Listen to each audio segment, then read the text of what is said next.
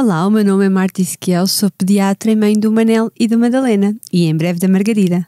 Sou Sofia Fernandes, repórter e apresentadora, mãe do Sebastião e da Esperança. Os nossos filhos juntaram-nos neste cantinho, onde a mãe faz mil perguntas para a pediatra responder. Mas não todos ao mesmo tempo, calma.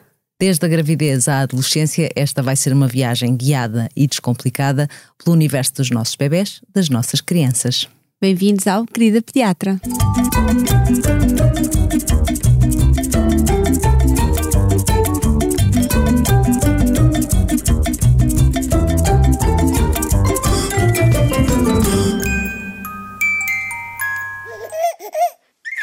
Este podcast tem o apoio do Continente do Bebê. Continuamos esta série na, na temática da doença aguda e esta é uma que é muito, muito frequente nos nossos bebés e, e crianças, que é A gastroenterite, é verdade, a gastroenterite aguda. Ora, vamos lá definir bem o que é, o que é esta doença. A gastroenterite aguda é uma inflamação e uma irritação do tubo gastro, uh, do tubo digestivo, gastrointestinal, uh, e que uh, pode ser causado por vírus, que é o mais frequente, por bactérias e alguns parasitas. Mas, por exemplo, as intoxicações alimentares também, tam, também entram neste também entram neste capítulo? Sim, também acabam por entrar, porque hum, as intoxicações alimentares acabam por, a maior parte das vezes, ser causadas por bactérias, não é? E então uh, causam aqui uma gastroenterite, neste caso de origem bacteriana. Vamos, vamos um bocadinho ao óbvio, ou pelo menos aquilo que acho que toda a gente passa por isto, até adultos, portanto já sabemos, mas vamos aqui uh, definir quais, quais é que são os sintomas. Sim, é, realmente todos, os, até os adultos passam, mas de facto é mesmo muito frequente a idade pediátrica, especialmente até às crianças com 2, 3 anos uh, e podem chegar a ter uh, dois episódios por ano, por isso é assim um tema frequente e recorrente nas nossas vidas. Uh, Manifesta-se por vômitos ou diarreia ou fe e febre. Um, pode não haver algum destes sintomas, ou seja, a criança pode ter só uma diarreia abundante e ser denominado de gastroenterite, ou então só vômitos, e, e pode ser acompanhado de febre, mas a febre não é obrigatório. Vamos já fazer uma pequena pausa para o nosso mito da semana, já dizia a minha avó. Estamos a falar de gastroenterite, então como é que se cura o menino está mal da barriga? O que é que se lhe dá? O que é que se dá à criança? Pois, há muita teoria que é fazer logo a canjinha de galinha, mas o que nós temos que ter atenção é que a canja de galinha tradicional acaba por ter muita gordura e acaba por não ser o mais indicado no caso das gastroenterites. Mas, mas, mas, podemos fazer a, a, versão mais ligeira, sem sim. a pele, sem aquilo tudo, é uma coisa que, que pode mais ajudar. Soft, sim, menos gordura, sim, sim. Portanto, obrigada, queridas, queridas avós. Vamos, vamos só voltar para uma versão assim mais, mais ligeira. Continuamos o nosso tema uh, para agora perceber como é, que, como é que nós resolvemos isto, qual é, qual é o tratamento. Pronto, o tratamento, a maior parte das vezes sendo uma causa viral, lá está, o tratamento é sintomático. Uh, e como, como já referi anteriormente, os sintomas do ser poderem ser vômitos, diarreia, uh, e pode também ser acompanhado de dor abdominal, febre, também assim, às vezes um bocadinho, as crianças estarem um bocadinho mais prostradas, mais paradinhas. E claro que um, temos que ver como é que descalçamos cada um destes, destes sintomas, não é? Em relação à febre, uh, para, para conforto da criança, podemos dar um antipirético. Uh, Agora, como, não é? Exato. Se a criança estiver a vomitar, então, à partida, não, devemos uh, tentar ser por via retal, não é? Dar no supositório. Se a criança estiver com muita diarreia, o supositório não é, uma, não é a forma mais adequada, porque a mucosa já está irritada está, uh, e, e, pode não haver absorção ideal e por isso mesmo devemos dar sob a forma oral, não é? Quando a criança tem vômitos e diarreia, temos que, que tentar para fazer ali que haja uma pausa dos vômitos para, para ver se conseguimos dar de uma forma oral. Temos que apanhar a traição a algum, algum, alguma das vias. É verdade. Isso em relação à febre. Em relação, por exemplo, aos vômitos. Um, as, uh, os vômitos é algo que preocupa uh, e assusta muitas vezes o, o, os pais, porque as crianças fazem um esforço para vomitar e às vezes os vômitos acabam por ser repetidos e uh, tentar parar ali aquele ciclo de vômitos incoercíveis acaba às vezes por ser um bocadinho mais chato.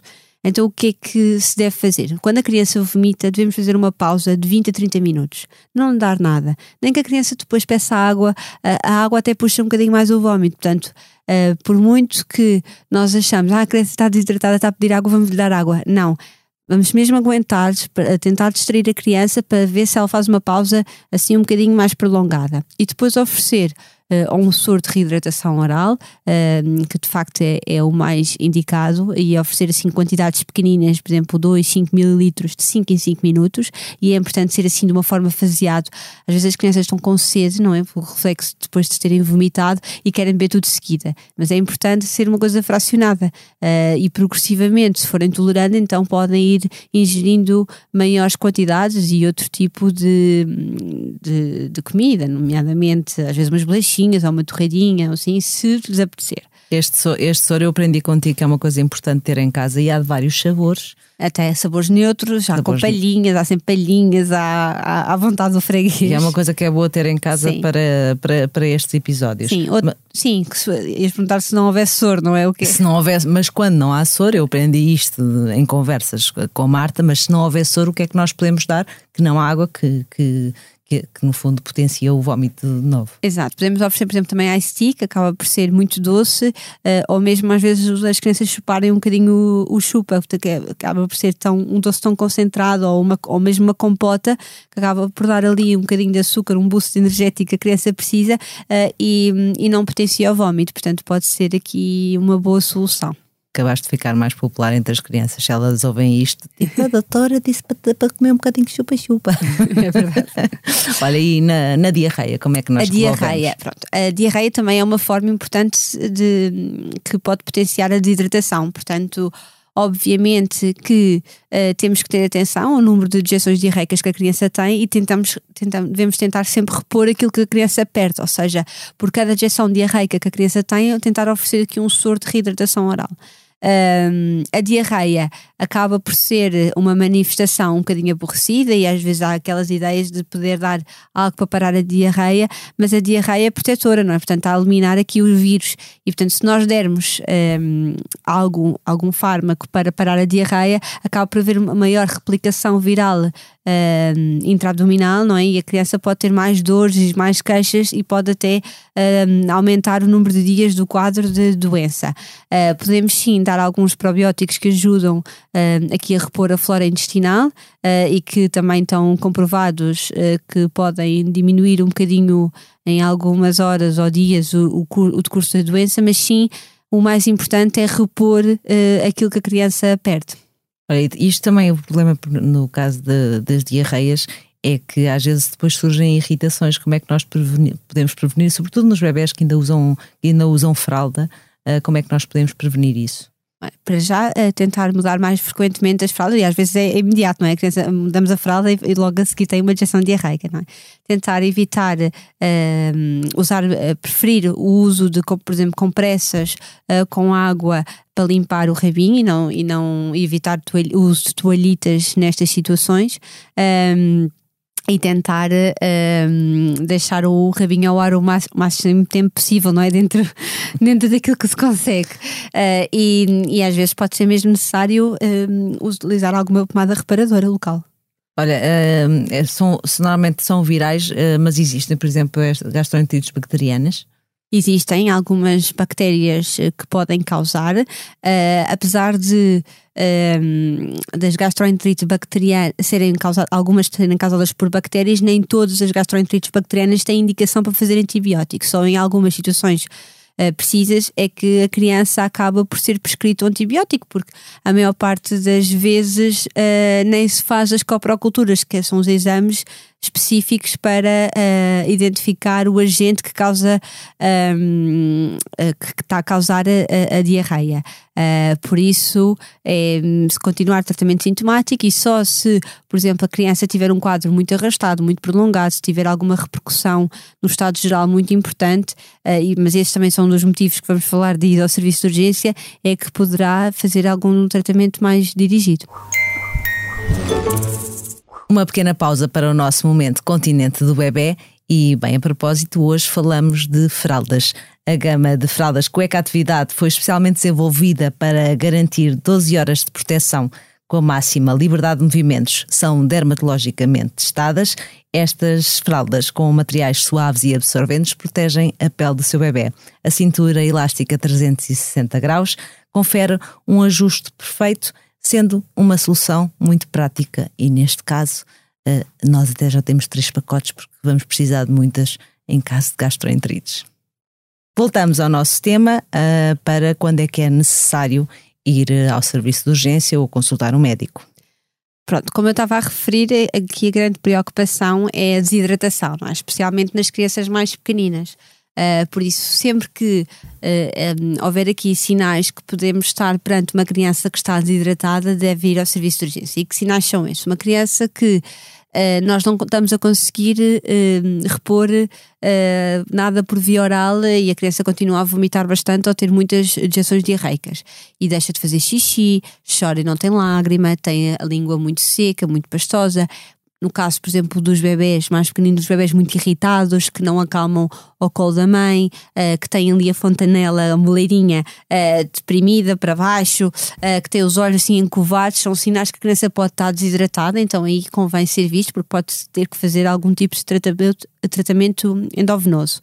Um, no caso de, às vezes, os vômitos, nós mesmo fazendo as pausas, a criança continua a vomitar nos intervalos e às vezes pode ser necessário, um, lá está, fazer um tratamento um bocadinho mais específico um, no, a nível hospitalar para quebrar aqui um bocadinho a parte dos vômitos para ver se a criança depois começa a tolerar em casa. E, e, muitas das vezes a criança vai ao hospital e que consegue se dar algum, fazer um tratamento antiemético, ou seja, para parar ali um bocadinho os vômitos e depois a criança já tolera no próprio hospital e depois vai para casa. E, ou então, uh, lá está, se uma criança apresentar um mal-estar geral, uma criança que uh, vomita, mas mesmo sem vomitar, tem um, tem um gemido, está assim muito prostrada, pouco reativa, uh, mesmo sem febre, continua assim muito murcha, muito caída, então temos que perceber se de facto não está a ser causada infecção por algum agente um bocadinho mais uh, sério, mais grave uh, e que pode ter que ser uh, instituído algum tratamento um bocadinho mais específico. Ora, agora para desanuviar um bocadinho, vamos ao nosso Quem Nunca. E qual é a tua história hoje? Olha, a minha história tem a ver com, com vómitos também, numa gastroenterite. Estava uh, a tentar que o Manel tolerasse alguma coisinha. Coitado, é sempre o Manel, mas a Madalena. a Madalena é a próxima. Uh, mas. Um, estava a tentar que ele tolerasse alguma coisinha e então fiz-lhe um, uma massinha de letras, aquelas letras que ele gosta imenso, que acha piada para ver. Pronto. Uh, e então estávamos no sofá, os dois, depois dele comer, ver, tentar ver um bocadinho de televisão para ver se ele animava. E ele tem um vómito logo a seguir, e então fica o sofá, o chão, a manta, tudo cheio de letrinhas, não é? é da massinha, que é muito gira, e ficou tudo cheio com letrinhas espalhadas pela casa. Olha, ainda, ainda bem, pronto, tu estás numa, num dos sintomas típicos, eu vou para o outro, aquele que é assim mais. Eu nunca pensei na minha vida que houvesse um desporto de defender diarreias. Foi a primeira que o Sebastião teve. Estava na sala em cima de uma, um género onde eu trocava a fralda. E essa altura chamava o Zé: Zé, traz mais uma. E estava tipo miúdo na mesa, bebê. E eu, fu, fu. Portanto, é assim um, um ping-pong esquisito. É, não é dos mais agradáveis de todos. Terminamos por hoje, mas para a semana temos mais, mais, mais, mais um tema relevante também em dose dupla. É verdade, vamos falar sobre as uh, balanites e as vulvovaginites. Estamos nas nossas redes sociais também, se nos quiser acompanhar. Marta Isquiel Pediatria. Sofia Fernandes, Sofia Oner. O Querida Teatra está disponível nas apps habituais e também no site da SIC Mulher. Obrigada.